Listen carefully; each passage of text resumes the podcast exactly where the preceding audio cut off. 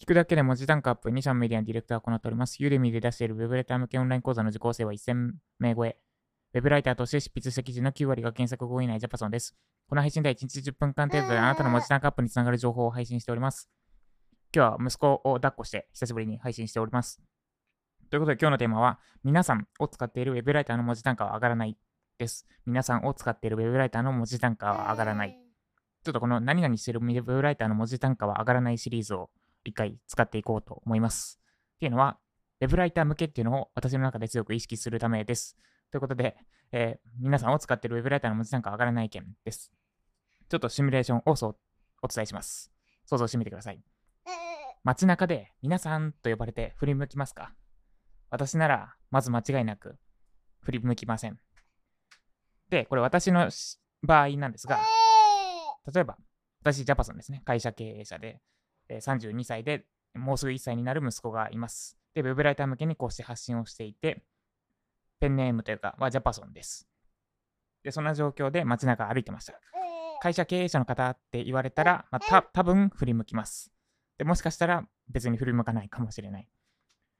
で、続いて、30代で0歳の息子がいる方って言われたら、まあ、まず100%振り向きます。え、あ、俺のことだって思うからです。で、続いて、ウェブライター向けに音声配信を行っている方、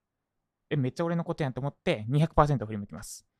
続いて、ジャパさんって呼ばれたら0.1秒以内に360度ぐらい振り向きます。で、こんな風に、あ、私のことだって思えば思うほど反応しちゃしたくなります。で、それがピンポイントでピンポイントで、ピンポイントであればあるほど刺さります。で、これが、まあ、今街中で私の例で言いましたが、記事にも言えます。あなたの記事、最初にお伝えした皆さんっていう皆さんなどの不特定多数表現使ってませんか？それでは読み手には刺さらず続きを読んでもらえません。で、さっき私が、まあ、メルマガをちょっと書いていて、私自身もこの意識が足りなかったなって感じました。で、具体的にどうやっちゃったのかっていうと、まあ、直したんですけど、どうやっちゃったのかというと、初めは、興味のある方は〇〇してみてくださいって書いちゃってたんですね。で、この興味のある方って、まあ皆さんほどではないけど、興味がある方と興味がない方がいるっていう、その不特定多数何人かいる程度の表現ですよね。で、これ、ちょっと違うわと思って直しました。で、どう直したのかというと、少しでも興味があれば〇〇してください。に変えました。で、興味のある方ってのは、あえーどう直したのかともう一度お伝えすると、興味のある方は〇〇してください。を少しでも興味があれば〇〇してくださいに変えました。興味のある方はっていうと、興味のある方とない方が何人かいて、あなたがどっちか、どっちに属するかによって行動を変えてくださいねみたいな感じです。だからつまり、何人かいる前提。で、一方で少しでも興味があればっていうのは、その人に向けて伝えています。あなたが興味あるかないかですね。で、多分もうちょっといい表現もあるかもしれないけど、まあ、少なくとも不特定多数ではなくて、その人、読んでいるその人本人に届ける表現に変更しました。っていうふうに、まあ、今皆さんで伝えましたが、細かい部分でも不特定多数表現なのか、それとも読んでる人、その人に届けようとしてるのかで変えられる部分があるはずです。私の場合は興味のある方を少しでも興味があればに変更しました。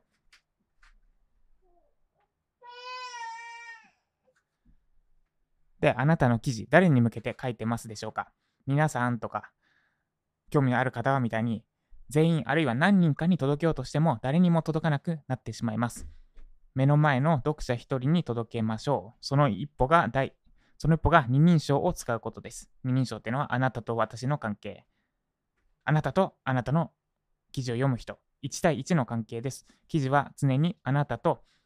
あなたの記事を読んでいるそのたった一人との会話を意識しましょう。以上、皆さんを使っているウェブライターの文字なんか上がらないでした。では、おさらいです。街中で皆さんと呼ばれて振り向く方は多分この配信聞いてる方の中にはいないのではないでしょうか。私だったら会社経営者の方って言われたら多分振り向くし、30代で0歳の息子がいる方って言われたら100%振り向くし、ウェブライター向けの音声配信を行っている方って言ったら200%振り向くし、ジャッパさんって呼ばれたなら0.1秒以内に360度以上振り振り向きます。あなたの記事、皆さんなどの不特定多数表現使ってないでしょうかで、皆さんって分かりやすい例で言いましたが、興味のある方っていうのも、みたいな、実は、なんか、何名かに送っている体で書いてしまっている表現があるはずです。興味のある方ではなくて、えっと、その人に届けるって意識があれば、興味のある方って表現ではなくて、もしあなたに少しでも興味があればっていう風な形に変わるはずです。こんな風に不特定多数、あるいは何人かに向けて送ってるって意識を外して、目の前の一人に、目の前の一人、読んでいるあなたに届けたいんですっていうつもりで、つもりでというか、目の前の人に届けるべく、二人称を使って、私と読んでいるたった一人の誰か、誰かというか、その人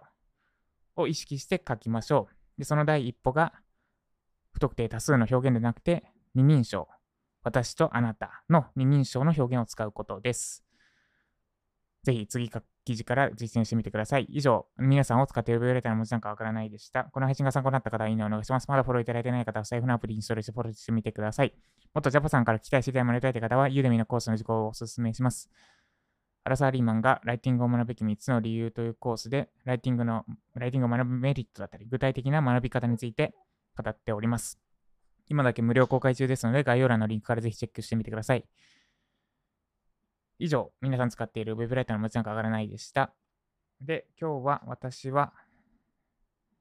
えっと、バックエンド商品であるライジャパを、今、もともと、もともと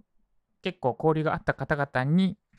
先行して案内してたんですが、そろそろメルマガ登録者で、かつ私のフィードバック動画意識、フロントエンドを買ってくれた方向けに案内する予定です。で朝一でそのセールスレターを書いてセールスレターって言い方が悪いですかね。言い方悪くないな。まあそう、まあ、セールスレターを書いておりました。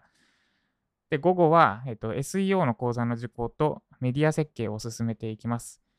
で、ライジャパの講座も作らなきゃいけないんですけど、ちょっと今、メディア構築の記事執筆が止まっている状態なので、早く方針を、早く焦ってもいけないんですけど、方針決めて、で、ライターさんに執筆の依頼をかけた後、ライジャパの講座、講座の作成を進めていく予定です。で私の感覚的にベストセラーコーベストセラーを取ったランディングページ完全攻略ガイドが作るのにかかった時間が確か2週間だったんですね。で、ライジャパンも来月1ヶ月分しかとりあえず作らないので、まあ甘く見積もって1週間で最初の1ヶ月分は取り終わるかなっていうとこですね。だから2週間あればまあ終わるだろうと思ってます。終わるかなまあそんな感じです。ということで今日も皆さんではなく目の前のたった一人の誰かに記事を届けるべく頑張っていきましょう。ジャパソンでした。